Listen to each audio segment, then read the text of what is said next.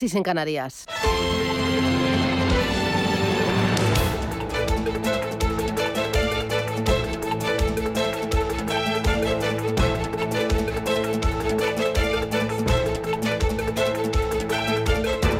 Capital Intereconomía, con Susana Criado.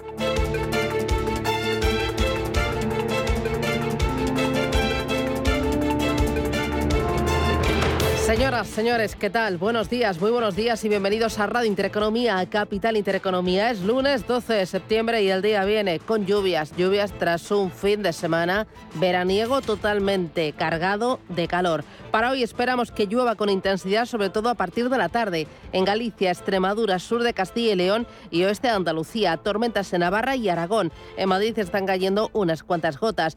Va a seguir haciendo calor a primera hora. Bajarán las temperaturas luego en las zonas de lluvia y seguirán muy altas en el resto. Y ya mañana se va a notar más el descenso. Hoy 32 grados de máxima en Barcelona y en Bilbao, 35 en La Coruña. En Madrid 30 de máxima, va a hacer calorcito. Y en Valencia 28 de máxima.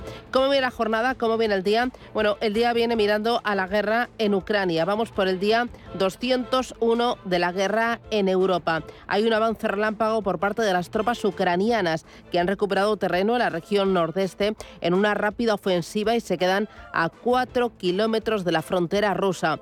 La ofensiva ucraniana ha obligado a Rusia a abandonar sus planes de organizar un referéndum en las áreas de Ucrania bajo su control.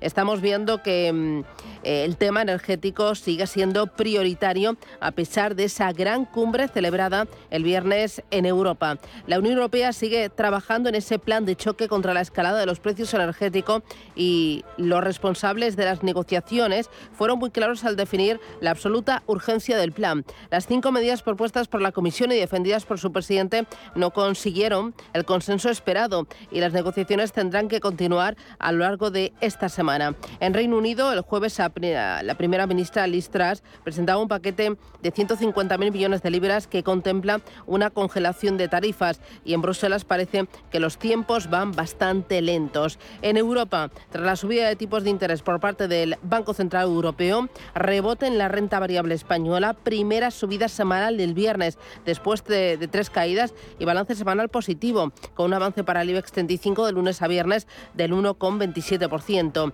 Muchos ahorradores se están preguntando dónde invertir en este escenario de subidas de tipos de interés.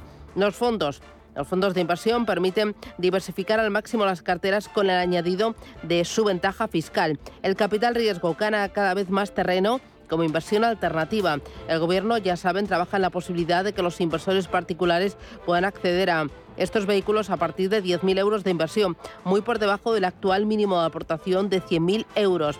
En renta fija, pues la de gobiernos empieza a ofrecer rentabilidades significativas a medida que suben los tipos. En España, las tradicionales letras del Tesoro a un año ya dan un 1,40%, mientras que las obligaciones a 10 años ofrecen retornos del 2,81%. Esta semana vamos a tener dos subastas del Tesoro importantes. Y ojo porque las bolsas mundiales sufren importantes caídas en lo que va de año de doble dígito. Aún así, los expertos creen que hay oportunidad, sobre todo en los valores que ofrecen alta rentabilidad por dividendo. Y aquí el sector energético y sector financiero están en el punto de mira. También lo está el oro. VS cree que el precio de la onza de oro podría bajar hasta los 1.600 dólares a finales de este año 2022, pero cree que en 2023 lo podríamos ver remontar a 1.650. Piensan que es demasiado pronto para comprar oro a los niveles actuales, pero hablan de oportunidades. Pero ojo, Goldman Sachs cree que puede alcanzar los 2.500 dólares. A medio camino entre los dos estaría Bank Inter, que ve el precio de la onza de oro en el entorno de los 1.800.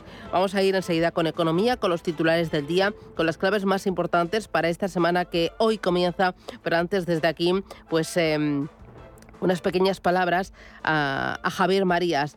El escritor falleció ayer a los 70 años, dejando tras de sí una de las mejores producciones contemporáneas de las letras españolas y un legado que va desde la narrativa hasta el columnismo, pasando por la traducción.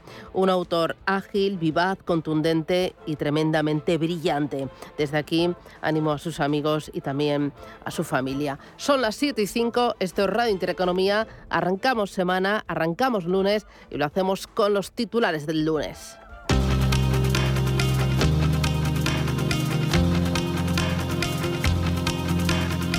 En Radio Intereconomía, las noticias capitales. Yolanda Díaz y Alberto Garzón se reúnen hoy con el sector de la distribución para abordar el precio de los alimentos básicos. La ministra de Trabajo pide una cesta de alimentos con precios congelados que varíe cada semana y que dure más allá de la Navidad. De ninguna manera puede ser esta eh, oferta a costa de los productores de nuestro país. El esfuerzo se lo pedimos a las grandes distribuidoras y no al pequeño comercio que no tiene capacidad la Comisión Nacional de los Mercados y la Competencia advierte a Yolanda Díaz que está prohibido fijar límites a los precios de los alimentos, ya que el Tratado de la Unión Europea impide acuerdos de este tipo. En la misma línea se muestra el presidente de Cantabria, Miguel Ángel Revilla. Pero no se pueden engañar a la gente diciendo que ahora podemos poner precios fijos a las cosas porque estamos en Europa y es un mercado de libre competencia y no se puede hacer. Pero hay otras fórmulas de ayudar a que la gente ahora que lo está pasando mal pudiera tener un coste menor en aquello que es básico para la alimentación. Hablo del IVA o hablo de esas medidas que pudieran tomarse de poner de acuerdo a productores y distribuidores en que esos márgenes brutales que hay ahora no, no se mantengan esos topes. Las bolsas comienza la semana con signo mixto pendiente de los datos de inflación. Que se van a publicar el martes en Estados Unidos, Alemania y España, el miércoles en Reino Unido, el jueves en Francia y el viernes tendremos el dato de IPC en la zona euro. Tenemos a la mayoría de bolsas asiáticas cerradas hoy por festivo, cotizando Shanghai, eh, perdón, Tokio, el Nikkei con subidas del 1,06% y en cuanto a los futuros vienen con signo dispar, están casi planos en Estados Unidos, subiendo dos centésimas, el futuro del Dow Jones bajando tres centésimas el futuro del SP500 y con algo más de claridad aquí en Europa, donde el futuro del DAX sube un 0,38% y el del Eurostock 50 algo más de medio punto porcentual. En el mercado de materias primas tenemos a los futuros del crudo bajando en torno al 1,5 esta mañana, los 91 dólares y medio el barril de Brent y en el mercado de divisas la cotización euro-dólar ahora mismo por encima de la paridad a favor de la moneda europea 1,0082 dólares. Gobierno y agentes sociales retoman este lunes la negociación de la reforma de las pensiones. Sobre la mesa estará el siguiente bloque de la reforma de las pensiones, donde entran, entre otros asuntos, la subida de las bases máximas de cotización del sistema y el periodo de cómputo para el cálculo de la pensión de jubilación. Y todo esto en un clima de confrontación entre patronal y sindicatos por los salarios. Desde comisiones obreras amenazan con movilizaciones si no se suben los sueldos. Lo decía Unai Sordo en Radio Euskadi. Va a haber un calendario de, reuniones que empieza esta, esta semana y vamos a ver cómo se plantean las cosas. Pero insisto, el gobierno más que pedir un pacto de rentas a patronales y sindicatos, lo que tiene que decir es que pone encima de la mesa para tratar de facilitar ese pacto de rentas y forzar, lógicamente, a que las organizaciones empresariales entren en razón en los acuerdos salariales. El Partido Popular enviará hoy al Gobierno su plan de ahorro energético. Que recoge descuentos directos en el recibo para los hogares y empresas que moderen su consumo energético y una apuesta por todas las fuentes de generación eléctrica y por las nucleares. También un plan de ayudas para las empresas. El Gobierno debate mañana martes los impuestos a la banca y a las grandes energéticas. Que plantean un gravamen temporal del 4,8% sobre el margen de intereses y comisiones netas de las entidades financieras con ingresos ingresos superiores a los 800 millones de euros y del 1,2% a las ventas totales de las energéticas que facturen más de 1.000 millones al año. El Gobierno quiere recaudar 7.000 millones de euros durante los dos años que estarán en vigor estos dos nuevos impuestos. En el exterior, Francia prepara un nuevo tope al precio de la electricidad. La ministra de Transición Energética, Panier Runacher, asegura que el gobierno galo trabaja en un nuevo tope en la subida del precio de la electricidad para todos los consumidores, que entraría en vigor en 2023, aunque no ha dado pistas sobre el nuevo límite que actualmente se fija en el 4%. De la tarifa regulada se han beneficiado todos. Sin ese mecanismo, la subida no habría sido del 4, sino del 40%. El Gobierno ha tomado sus responsabilidades para amortiguar el incremento de la luz en la tarifa de los franceses. Nuestra iniciativa será la misma el próximo año.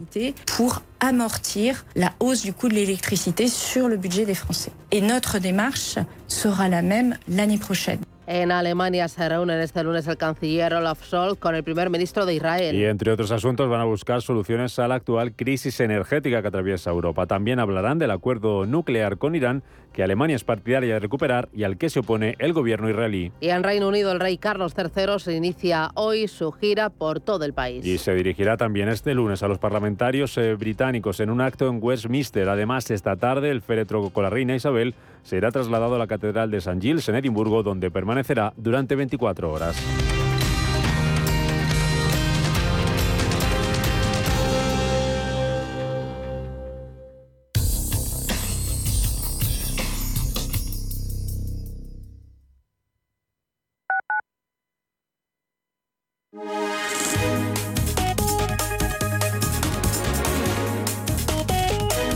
Alliance Bernstein, comprometidos con la sostenibilidad y el cambio climático, les ofrece la información del tiempo. Hoy se espera una borrasca atlántica que entrará en la península generando precipitaciones en el sur de Galicia, Extremadura y parte oeste de Andalucía. En el resto de la península el cielo estará mayormente despejado.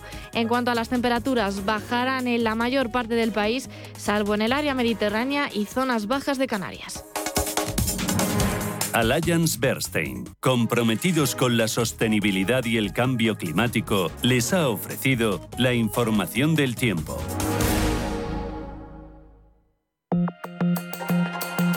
La dirección de Radio Intereconomía no se responsabiliza ni comparte necesariamente las opiniones y consejos de sus colaboradores o las realizadas por terceros ajenos a este programa.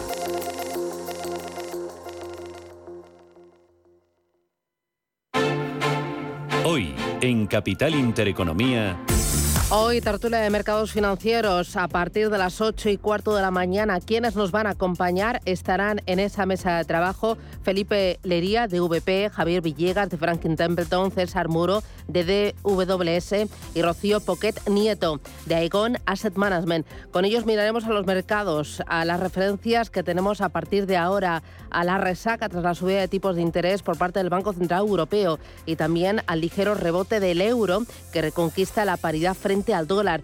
Y miraremos también al vehículo fondo de inversión porque los fondos resisten al verano y a la fuerte volatilidad.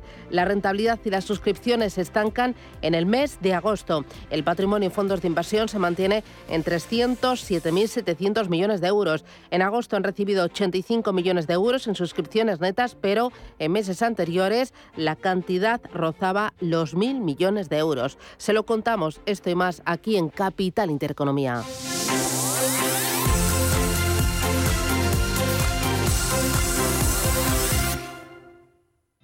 Revalorice su vivienda con Trasteros por Madrid. Trasteros con licencia de funcionamiento e inscritos en el registro de la propiedad. Trasteros en planta calle y con zona de carga y descarga para facilitar el acceso y con una rentabilidad anual garantizada del 6% durante dos años. Visítenos en trasterospormadrid.com y compruebe nuestras promociones. Recuerde, trasterospormadrid.com.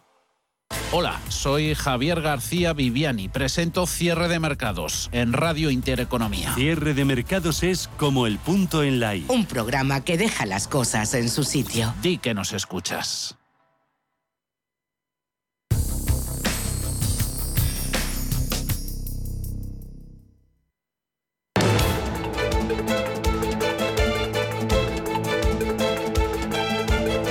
Capital Intereconomía con la inversión sostenible. Hola Luz, la tecnológica de energía verde, patrocina este espacio. Un espacio en el que miramos a los principales mercados del mundo. Son las 7 y 13 minutos de la mañana, 6 y 13 en Canarias. Miramos al mercado americano. Paloma Arnaldos, buenos días, bienvenida. Buenos días, Susana. Futuro sobre el mercado americano. ¿Vienen en rojo o en verde? Pues los tenemos mixtos, pero sin prácticamente tendencia, porque hay subida del 0,03% para el futuro del Dow Jones. En rojo tenemos al futuro del SP500 cayendo un 0,02 y un 0,03. Es lo que cae el futuro del Nasdaq. Muy bien. Miramos a a Europa. Futuros sobre el DAX Etra y el Eurostock 50. Ángeles Lozano, buenos días. Hola, ¿qué tal? Muy buenos días. Con una tendencia alcista, el futuro del DAX subió un 0,4, el del Eurostox arriba un 0,65 y el del FT100 de Londres un 0,2. Muy bien. Y en Asia, tiempo real, Manuel Velázquez, buenos días. Hola, Susana, muy buenos lunes. Eh, pues tenemos eh, pleno de ganancias en el continente asiático, las plazas de este continente, aunque hay que decir que es una sesión bastante, bastante descafeinada porque hoy no operan ni las bolsas chinas, es decir, eh, la bolsa de Hong Kong, de Shanghai, de Shenzhen, ni el Kospi surcoreano, es decir, tenemos eh, la referencia del Nikkei de Tokio, que hasta ahora avanza un 1%. Y la misma tónica en la, plaza, en la plaza de Australia, el ASX 200, la bolsa de Sydney, que rebota un 1,07%, una jornada en la que pues como decimos, hoy se celebra el Día de la Luna en China. Los que diseñan el calendario bursátil en este país pues son un tanto celestiales. Em, dicho lo cual, eh, hoy es una jornada que no tiene demasiadas referencias eh, por la parte eh, por la parte macro. Ya saben que esta semana es la semana de la inflación y la semana pasada precisamente conocíamos esa referencia que sabemos que se ha desacelerado en China, esa subida del IPC por debajo del 2,5% que podría, quién sabe, haber tocado techo. Ya veremos lo que nos depara esta semana en otras economías, en este caso occidentales. Hoy todo eh, lo está marcando el plano corporativo, el eh, aeropuerto de Japón, la terminal del aeropuerto de Japón eh, sube pues más de un 5%. Al parecer el gobierno japonés está considerando aliviar las restricciones fronterizas que se han implementado para frenar esa propagación del virus. Estamos hablando de una subida de más del 6%. Japan Airports eh, Terminal, eh, que es la que gestiona los, edificios de la terminal, las tiendas, eh, tuvo muchas pérdidas en el acumulado del año hasta agosto, mucha incertidumbre por las perspectivas de demandas em, de viaje y las acciones de aerolíneas y operadores de, en general, el transporte están teniendo subidas por las esperanzas de una recuperación en el número de los turistas, sobre todo internacionales. Hoy lo que más sube dentro de Tokio son em, dos minoristas eh, estamos hablando de Isetan, eh, avanza más de un 4%, y Takashimaya, ambas eh, cadenas de almacenes, en este caso Takashimaya, avanzando más de un 3%, y la firma de cosméticos Shiseido, arriba un 3,7%. Y también tenemos que hablar de mm, Australia. hoy es una jornada en la que el sector minero está teniendo una sesión eh, importante, otra de las eh, protagonistas, a pesar de esa caída de las eh, materias primas que tanto ha beneficiado a este índice en las últimas jornadas. Hay que recordar que en Tokio lo que más cae hoy es el sector energético. La gasista Chiyoda retrocede más de un 2,5%, la ingeniera de proyectos energéticos JC se deja casi un 2%, en el caso de la química Toso bajando un 1,6%. Muy bien, miramos al mercado americano, referencias para el día de hoy, Paloma. Pues la semana la arrancamos en Estados Unidos con muy pocas referencias. Esta tarde tenemos subasta de deuda a 10 años y es que el foco de atención en la semana se va a concentrar sobre todo en ese dato de inflación que se publica mañana. Según el consenso, el IPC americano va a poder moderar el ritmo de crecimiento a un 8,1% interanual en agosto frente al 8,5% de julio y situándose un punto porcentual por debajo de los máximos de junio. Eso es lo que anticipa el consenso. También los inversores van a mirar la evolución de la producción industrial y las ventas minoristas de agosto. Se van a publicar el miércoles y se va a conocer también esta semana índices manufactureros Empire State y de la Fed de Filadelfia. También las expectativas de inflación de la Universidad de Michigan. Esta semana tenemos en España letras del Tesoro, pero hay más referencias, Ángeles. Dime cuáles. Pues eh, esta semana vamos a conocer los resultados de Inditex el próximo miércoles. El consenso de, de Bloomberg prevé unas cuentas históricas entre mayo y julio, aunque la amenaza de recesión va a hacer que los analistas estén sobre todo pendientes eh, de las previsiones que lance la compañía. En eh, la semana también vamos a conocer la producción industrial de la eurozona, las encuestas ZEW de septiembre de Alemania y el dato final de IPC de agosto. En la jornada de hoy pocas referencias. En España cifras de sociedades mercantiles de agosto y fuera de nuestras fronteras producción industrial de julio de Italia y Reino Unido y balanza por cuenta corriente de Alemania. Balance de la semana y del viernes pasado en Estados Unidos. Paloma. Pues la bolsa de Nueva York terminaba la sesión del viernes con sólidas ganancias. Vimos un rebote del Dow Jones del 1,2%, el SP sumaba un 1,5%, el Nasdaq un 2%.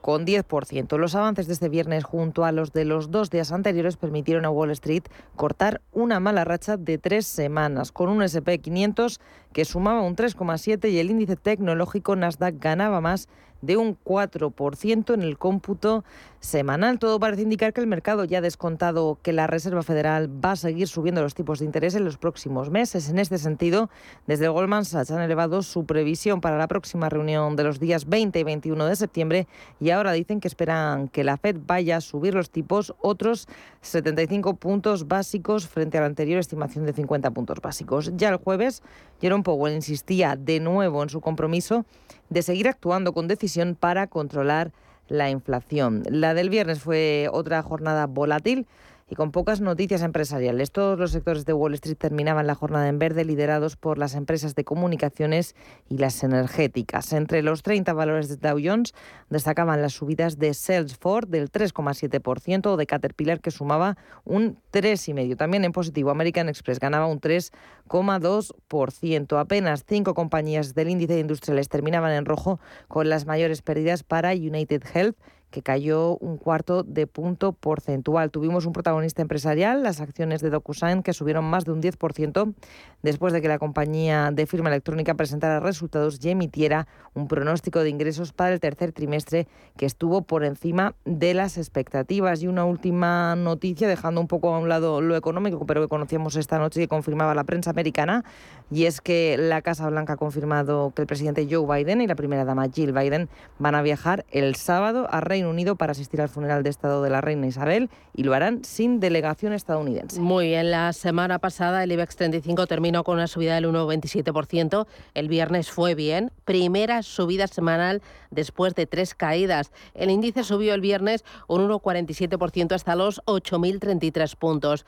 El Eurostock 50 en el año suma un 17%, el IBEX 35 no, suma no, resta un 17%, el Eurostock 50, el IBEX 35 resta un 8% en el año y bueno, la caída de los eh, índices mundiales pues es importante en este ejercicio. El Nikkei solo cede un 2% desde enero, pero el Dow Jones pierde un 11%. Cuéntame, Ángeles, cómo fue la sesión del viernes y un pequeño balance de la semana. Pues eh, vivimos la resaca del Banco Central Europeo y también el fiasco de esa cumbre europea sobre la energía. La falta de acuerdo entre los países hizo que el encuentro se pospusiera siete días. Por lo tanto, será este viernes cuando vuelvan a reunirse y traten los Estados miembros eh, de consensuar medidas para frenar la subida de los precios energéticos y abordar también las restricciones de gas por parte de Rusia. El selectivo español ha sumado un 1,3% en las últimas eh, cinco sesiones y rompe con tres semanas consecutivas de caídas. Los mejores valores eh, del IBEX al cierre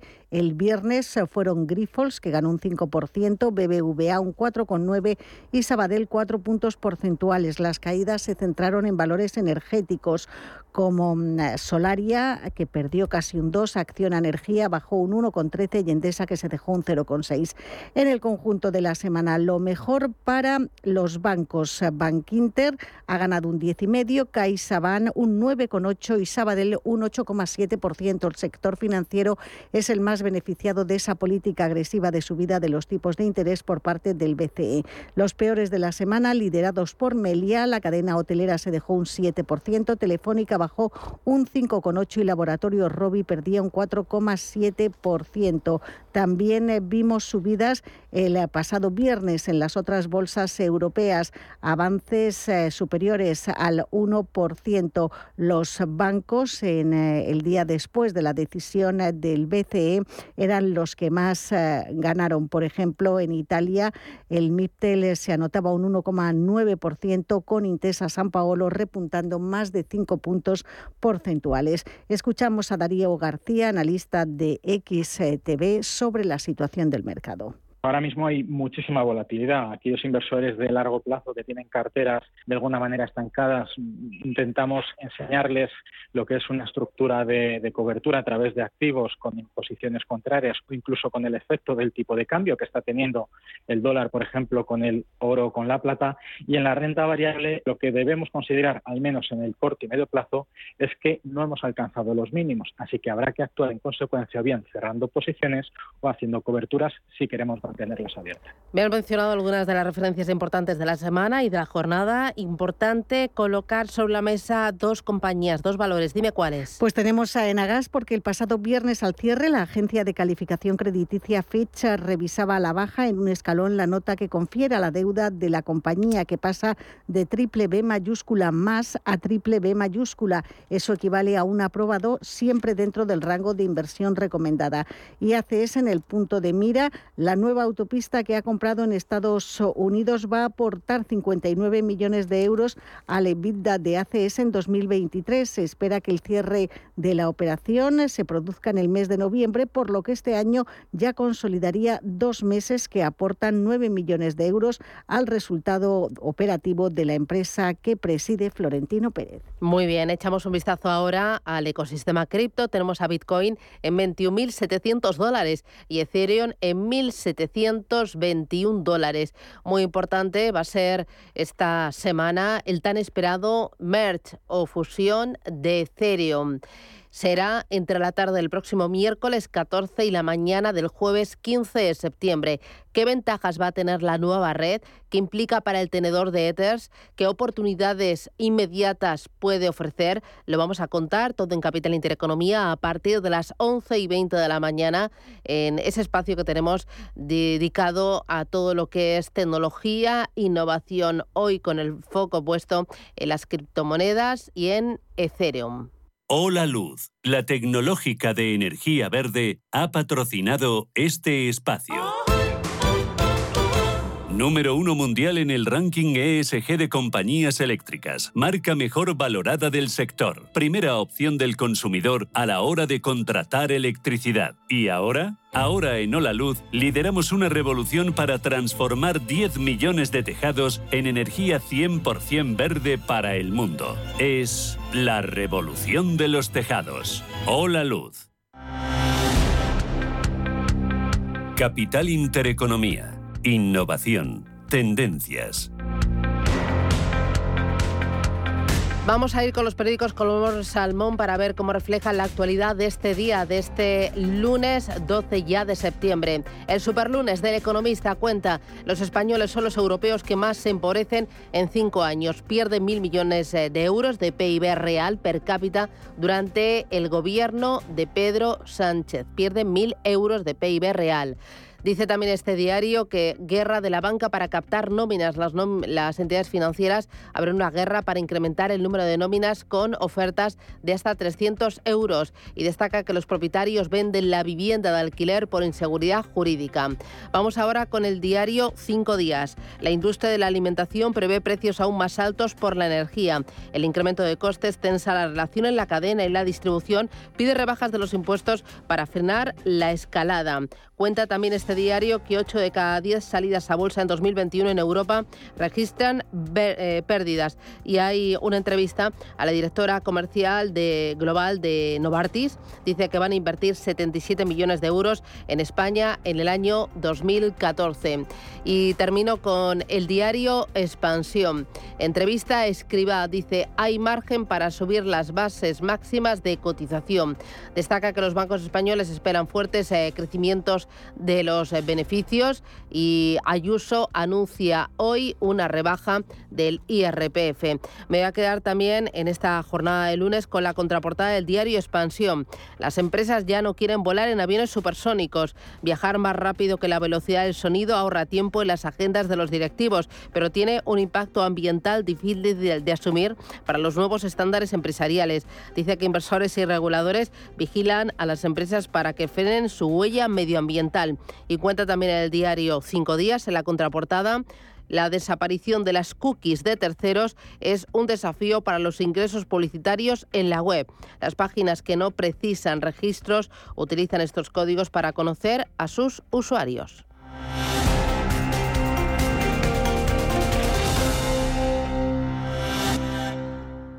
Si mantienes la cabeza en su sitio, cuando a tu alrededor todos la pierden, si crees en ti mismo cuando otros dudan, el mundo del trading es tuyo.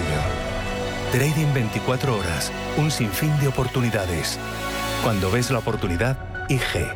Todas las operaciones conllevan riesgo. 76% de las cuentas de inversores minoristas pierden dinero en la negociación de CFD con este proveedor. Debe considerar si comprende el funcionamiento de los CFD y si puede permitirse asumir un riesgo elevado de perder su dinero. ¿Es usted un perjudicado por la debacle del Banco Popular? Sepa que la vía civil está bloqueada tras la sentencia del Tribunal de Justicia Europeo. En Durán y Durán Abogados tenemos una alternativa a través de la vía penal. Si es usted un afectado y desea seguir luchando por la recuperación de su inversión, llámenos al 983 30 20 o entre en duranyduránabogados.com. Le ayudaremos.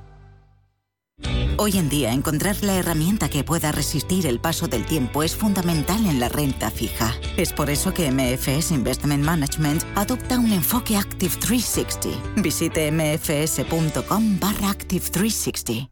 Antes de que amanezca te acompaña, escucha y ameniza las mañanas en Radio Intereconomía. Antes de que amanezca, con Guillermo Sancho Muela, de martes a viernes, de 6 a 7 de la mañana, en Radio Intereconomía.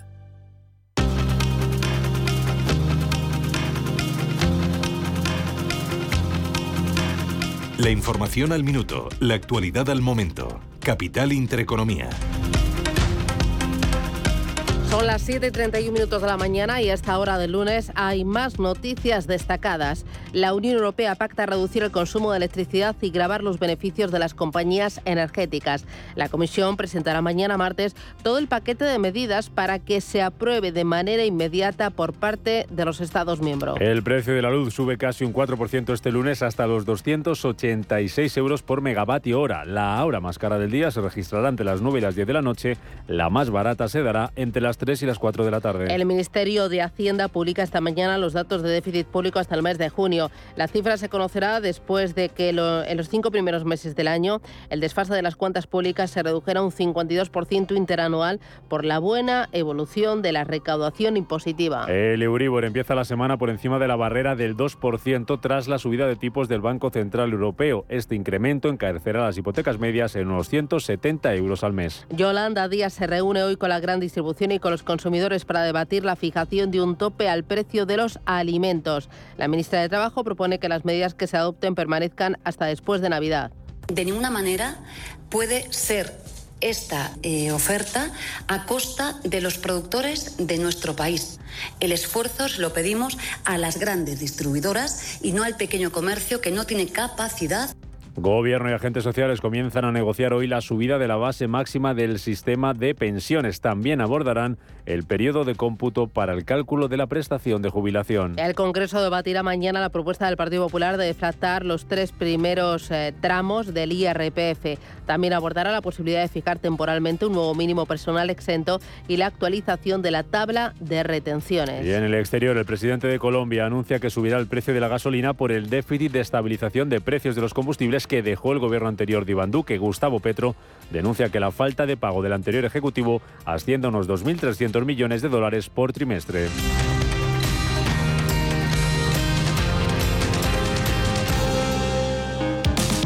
Si te da por hacer más por el planeta de lo que ya haces, en el Santander calculamos tu huella de carbono y te mostramos proyectos sostenibles para compensarla desde la app. Si te da por ayudar más, Santander te ayuda a ayudar. Por si te da Santander. Por ti, los primeros.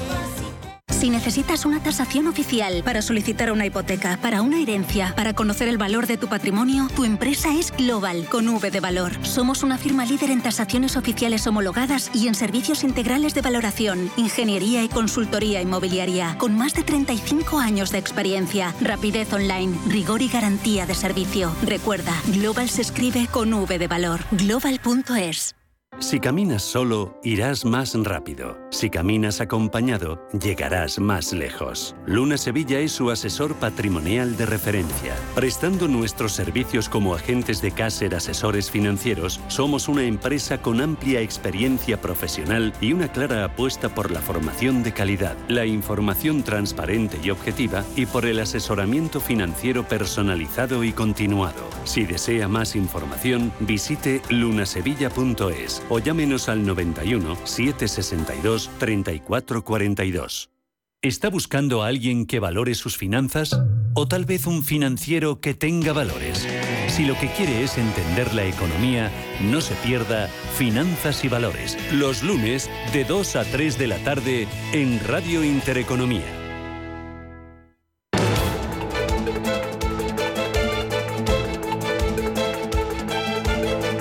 El primer análisis de la mañana. Con Eduardo Bolinches, analista de Inverti al Diario Económico del Español. Bolinches, ¿qué tal? Buenos días, bienvenido. Hola, muy buenos días, Susana, ¿cómo estamos? Fenomenal, de lunes, con las pilas cargadas y bueno, pues algo más de fresquito, eh, debido a que han caído por aquí algunas gotillas. Eh, ¿Por ahí por Castellón ha caído algo o no? Pues de momento nublado, pero sí, es de esperar que a lo sumo, como muy tarde mañana, empiece a caer. Barro, como es habitual, pero bueno, se agradecerá, la verdad. Muy bien. Eh, IBEX 35 a, reconquistaba los 8.000 puntos a final de, de esta semana. Eh, de la semana pasada, el viernes. En la semana subía un 1,27%.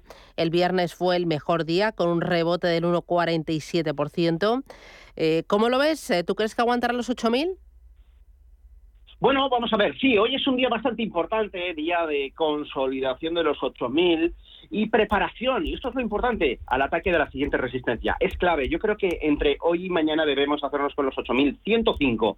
Este nivel va a ser clave para toda la semana. Además, hay que tener en cuenta que mañana tenemos inflación estadounidense y el viernes tenemos eh, la inflación en la eurozona y no nos olvidemos, vencimiento trimestral, cuádruple hora bruja, importante, tercer viernes de mes, ¿no? Así que todo apunta a que será un vencimiento técnicamente alcista en la medida que podamos hoy y mañana, como tú bien dices, eh, aguantar por encima de los 8.000 y puestos a pedir romper la resistencia de los 8.105, clave para esta semana, sin lugar a dudas, ¿no? A partir de ahí se abre un escenario de continuidad ascendente hacia siguientes resistencias que yo creo que no encontraríamos hasta alcanzar la zona de los 8.315 puntos. Por lo tanto, de momento se augura, si no pinchamos y perdemos los 8.000, eh, se augura una semana positiva. Hay que tener en cuenta que todo, absolutamente todo, está condicionado a que no haya recogida de beneficios en el sectorial bancario, que ya sabes que fue el artífice del rebote del jueves y del viernes. Así que esa va a ser la clave, que no entre esa recogida de beneficios en estos valores que han subido de manera bastante importante eh, desde un Santander hasta un Banco Sabadell. Entonces, bueno, esa va a ser la clave. Creo que van a aguantar un par de sesiones y a mitad semana es donde vendrá la tentación de hacer cartera. Y ahí es donde nos la vamos a jugar. Que estamos por encima de los 8.105, maravillosos. Ese será el nivel a no perder. Entonces, bueno, va a estar todo condicionado a lo que hagan los bancos a partir de esta semana. Hay que seguir mirándolos de cerca. ¿El nivel a no perder cuál me has dicho que es?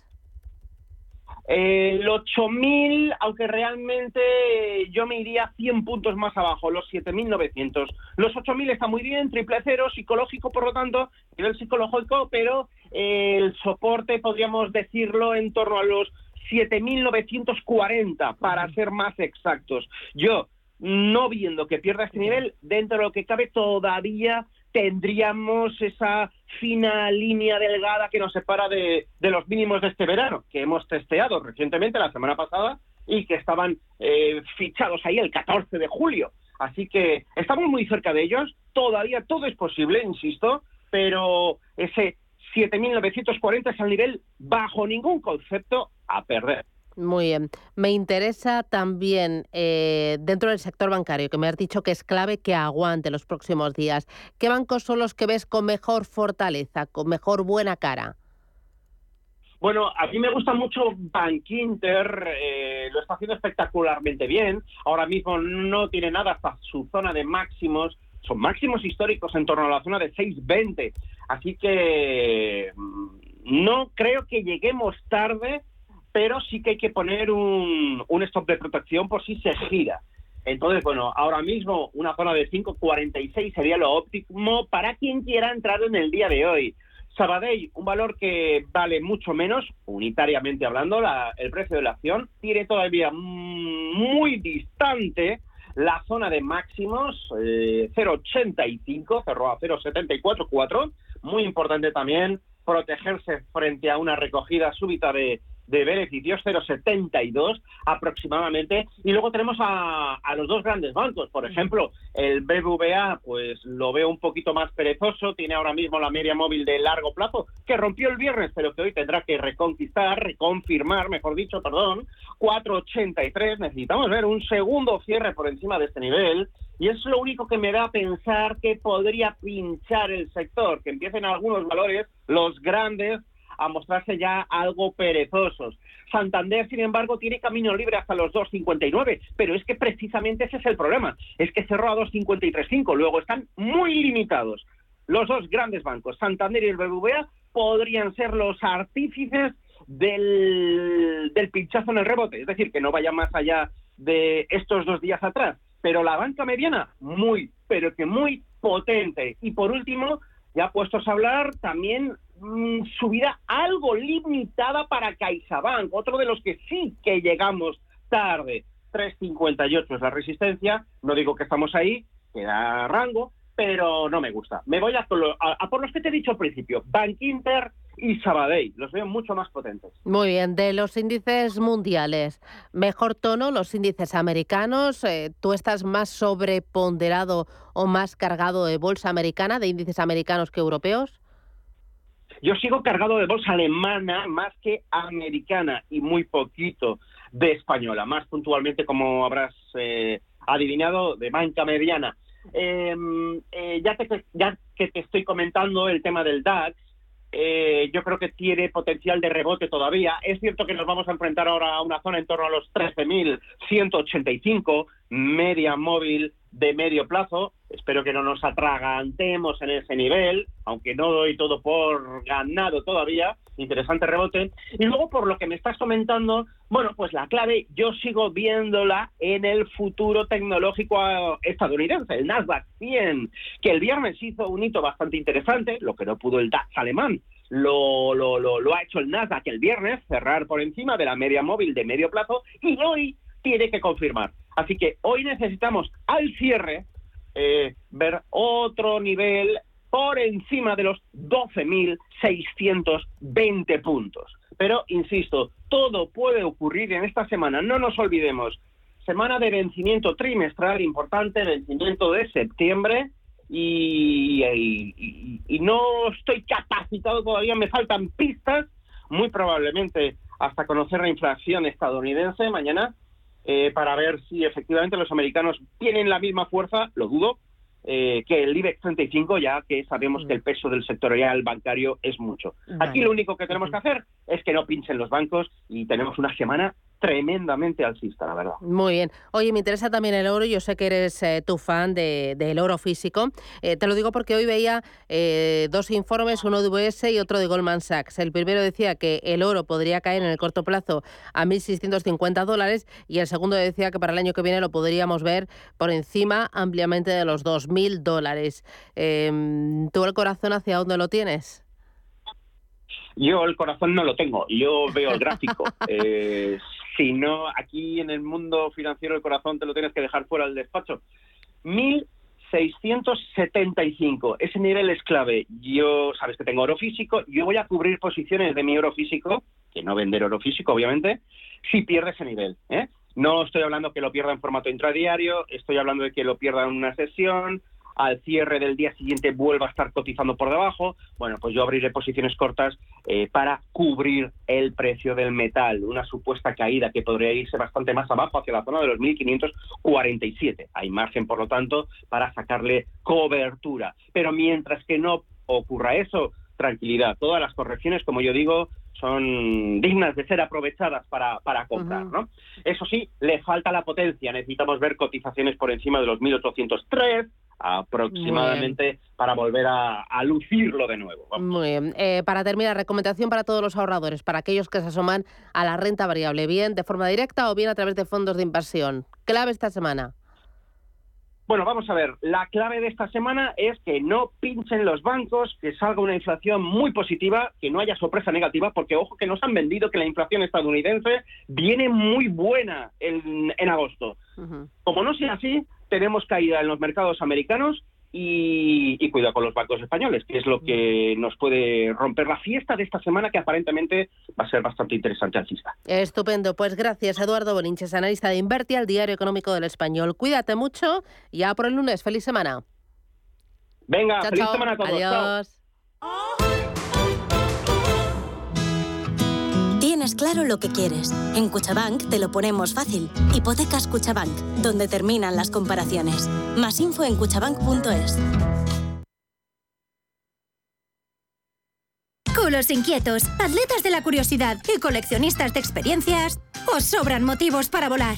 Porque vuelve Time to Fly de Air Europa. Península Baleares y Europa desde 25 euros. Estados Unidos desde 149 euros. Precios por trayecto comprando ida y vuelta. Consulta más destinos en aereuropa.com. Air Europa. Tú decides. ¿Te interesa la bolsa? Compra y vende acciones o ETFs con 0 euros de comisión hasta 100.000 euros al mes con XTB. Vente al broker mejor valorado por sus más de 400.000 clientes según Investment Trends y al mejor broker para operar según Rankia. XTB.es. Riesgo 6 de 6. Este número es indicativo del riesgo del producto, siendo 1 indicativo del menor riesgo y 6 del mayor riesgo. En Radio Intereconomía nos adelantamos al futuro con My Economy. My Economy, una iniciativa que da voz a los nuevos mercados descentralizados. Bitcoin, criptoactivos, metaverso, NFTs. My Economy, de lunes a viernes de 3 a 4 de la tarde. My Economy, el espacio cripto de Radio Intereconomía.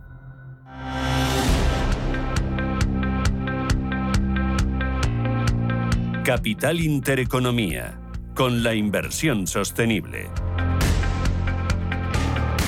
Vamos a ir con los periódicos para ver cómo refleja la actualidad de este día, de este lunes eh, 10 y- no, 12. 12 ya, y qué poquito queda para el otoño, ¿eh? Buf, no queda nada, nos vamos a despedir del verano. Hoy ya tenemos un pequeño aperitivo con esta lluvia. Bueno, vamos con los eh, diarios. Prensa nacional primero, eh, Paloma Arnaldos, ¿qué, qué refleja los diarios? Pues comenzamos con el ABC donde vemos el adiós al novelista Javier Marías, adiós al novelista que marcó el último medio siglo, dice el diario en su portada. Muere a los 70 años Javier Marías, virtuoso de la palabra, dicen, y desdeñoso con el poder. También en clave electoral en la portada de ABC vemos una encuesta de Gatred para el diario. El PP consolida su primera posición a ocho puntos del PSOE, dicen Unidos Podemos, sigue en caída libre y pierde más de la mitad de sus escaños respecto a las anteriores generales. Y también leemos que los votantes de Vox y Ciudadanos aprueban a Feijó, que es el preferido como presidente del gobierno. También hay una vista en el plano internacional al Reino Unido. Dicen que los restos de Isabel II unen a las tierras nacionalistas de Escocia. Y en clave económica leemos que la subida de tipos del BCE alimenta un frenazo en la inversión de las empresas. Vamos al país donde también la imagen de portada es para Javier Marías, un autor, figura clave de la literatura europea, dicen de las últimas décadas y renovador de la narrativa en español. También otra imagen más pequeña, la de la diada catalana, se convierte en un ariete contra el gobierno. La manifestación independentista exige a Per Aragonés que convoque elecciones si no culmina el plan para la secesión. Vamos con el diario El Mundo, El Mundo, donde en clave política leemos que Núñez Feijó propone rebajar el recibo del gas hasta un 40% para los que más ahorran. El líder popular va a presentar al gobierno un plan con iniciativas concretas para poder abaratar los costes energético- energéticos tanto para las pymes como para las familias. También mirando al Partido Popular dicen que confía que Bruselas fuerce a Moncloa a pactar la renovación del Consejo General del Poder Judicial y también del Tribunal. Y hay una imagen en el mundo, la de la diada, dice que Junts utiliza la diada contra Esquerra y su diálogo con Sánchez, que el independentismo convoca a 150.000 personas en Barcelona y exhibe su fractura en la calle. Terminamos con el diario La Razón. También, además de estos asuntos, se fijan en la guerra ucraniana. Las tropas ucranianas recuperan terreno y llegan a cuatro kilómetros de la frontera rusa. También leemos que el bloqueo del uranio y de la tecnología nuclear es la nueva amenaza de Putin. Me voy a quedar con dos tribunas en el diario La Razón, dos tribunas enfocadas a la economía. Una la escribe Eric Montalbán, titula Mal de muchos. Dice, los lunes son un buen día para empezar de cero. Semana nueva, vida nueva, como si de un particular año nuevo se tratase. Eso deben de estar pensando en Moncloa, a juzgar por la semana horribilis que ha tenido el Ejecutivo con una sucesión considerable de ridículos, chascos y patinazos. El chasco más gordo ha sido el del MidCap, ese gasoducto que Sánchez quiere construir entre España y Francia, pero sin ponerse de acuerdo con Francia y que además lo pague Bruselas, que no quiere saber nada de cabras pirenaicas, ni tampoco de gaitas tras los palos de Macron al proyecto. Patinazos varios. Eh, tribuna, mal de muchos, de Eric Moltalbán. Y también escribe César Lumbreras, titula De la lluvia a los abonos. Dice que los costes de producción seguirán siendo elevados. Eh, es eh, lógico. todo indica que los precios de los alimentos van a continuar siendo altos. Dice que una gran parte del campo español, porque como dice el refrán, nunca llueve a gusto de todos, tiene puestas sus esperanzas en las lluvias que se anuncian para estos días. La situación es grave, tirando a muy grave, y es necesario que llueva porque las tierras están muy resecas y los embalses muy vacíos. Mientras tanto, el Gobierno central y los de las comunidades autónomas miran para otro lado como si la cosa no fuera con ellos. Vamos ahora con la prensa internacional, eh, principales diarios y principales temas. Dime cuáles. Pues el foco en la prensa internacional sigue estando en Reino Unido. La prensa británica coincide en la gran mayoría de diarios donde la misma escena está llenando las portadas de Reino Unido. El ataúd de la reina Isabel II envuelto en el estandarte real siendo trasladado hacia el Palacio de Holyrood House desde el Palacio de Balmoral. Su último viaje comienza, leemos en The Guardian. El Daily Express encabeza el viaje más triste de la reina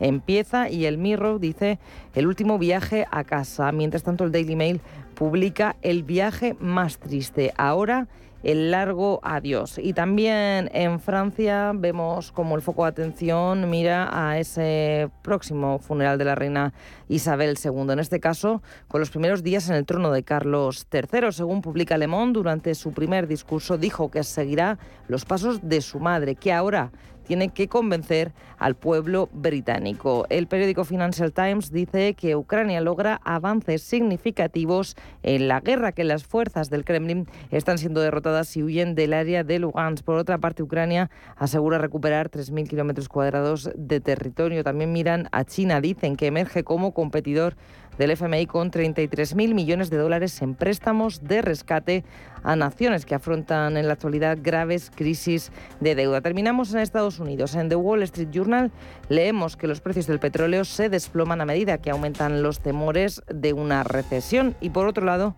un dólar fuerte está al frente en el centro de Wall Street. Los inversionistas están cada vez más preocupados de que la moneda, moneda estadounidense en alza ejerza presión sobre otras economías. Quedan ocho minutos y llegamos a las ocho de la mañana, a las siete en Canarias. Esto es Radio Intereconomía.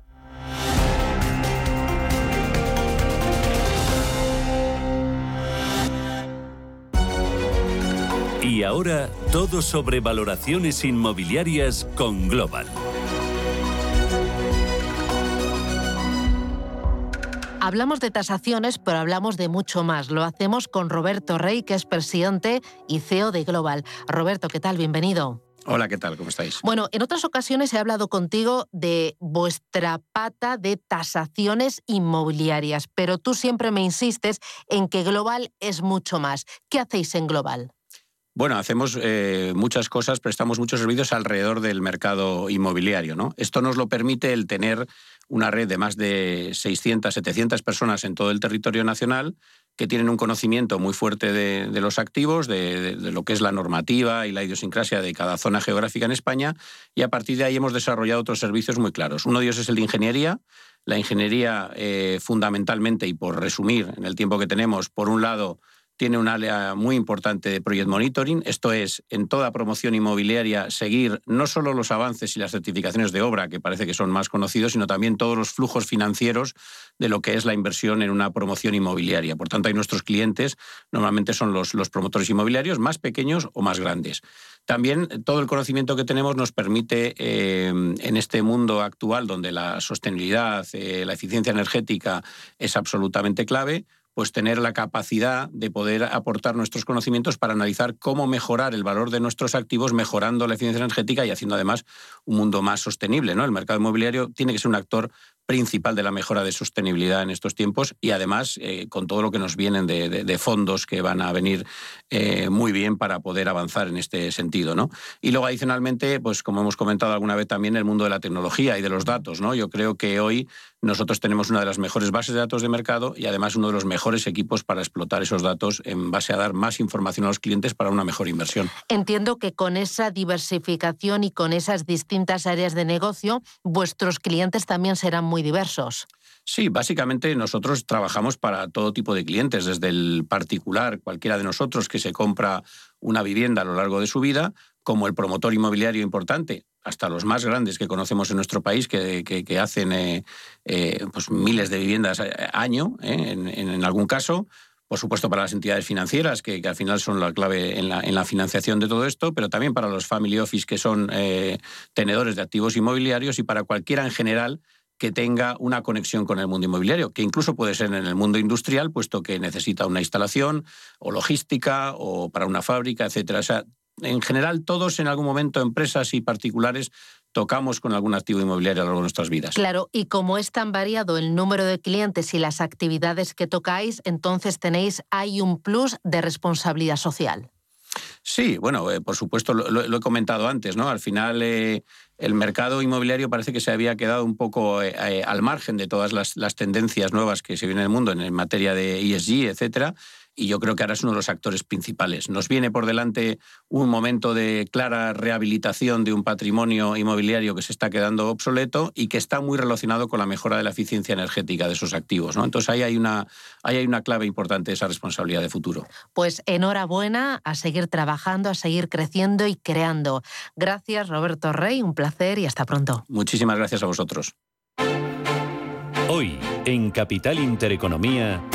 Hoy tenemos tertulia de mercados financieros a partir de las 8 y cuarto de la mañana. ¿Quiénes van a sentar en esta mesa? Estarán Felipe Lería de VP, Javier Villegas de Franklin Templeton, César Muro de DWS y Rocío Poquet Nieto de Egon Asset Management. Con ellos nos acercaremos al vehículo fondo de inversión para ver qué expectativas nos encontramos de aquí al próximo ejercicio. Vamos a hablar también del patrimonio de los fondos de inversión. Supera los 307 mil millones de euros y en el último mes de agosto ha habido suscripciones netas por valor de 85 millones de euros.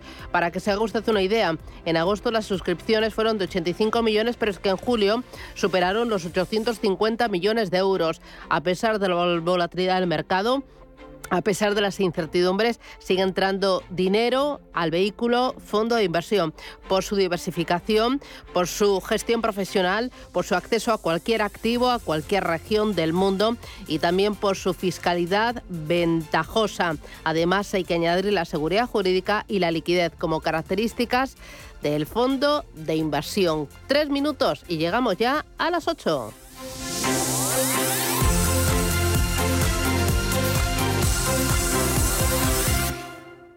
Las noches de lunes a jueves en Radio Intereconomía te convocamos a Disidencia Deportiva, un programa diferente, influyente, apasionante, disidente y deportivo. Disidencia Deportiva, de lunes a jueves a las 11 de la noche, tu tertulia de deportes en Radio Intereconomía.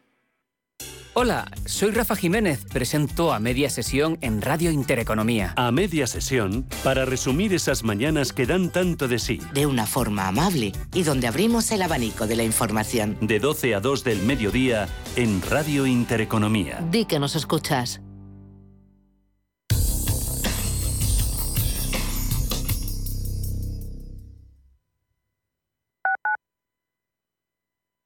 Cuando estás de vacaciones en la playa, te pica una medusa, pierdes las llaves de casa en la arena y te rompen un faro del coche aparcando. ¿Qué seguro elegirías? Elige Mafre, la aseguradora de más confianza en España. Descubre las ventajas de quien te ofrece todo. En Radio Intereconomía nos adelantamos al futuro con My Economy. My Economy, una iniciativa que da voz a los nuevos mercados descentralizados. Bitcoin, criptoactivos, metaverso, NFTs. My Economy, de lunes a viernes de 3 a 4 de la tarde. My Economy, el espacio cripto de Radio Intereconomía.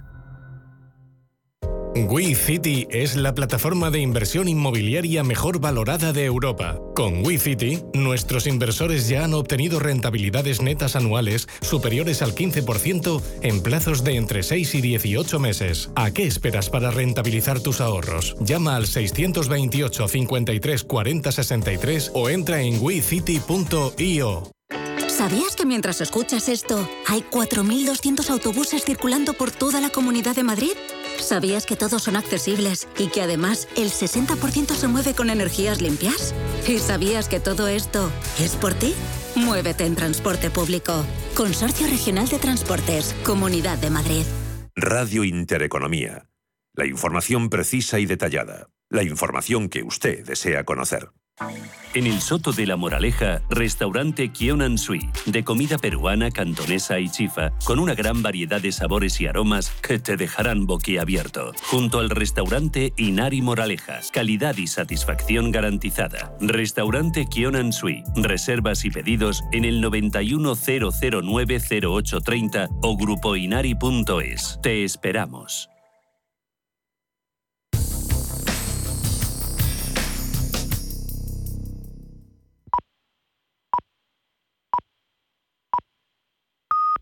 Son las 8 de la mañana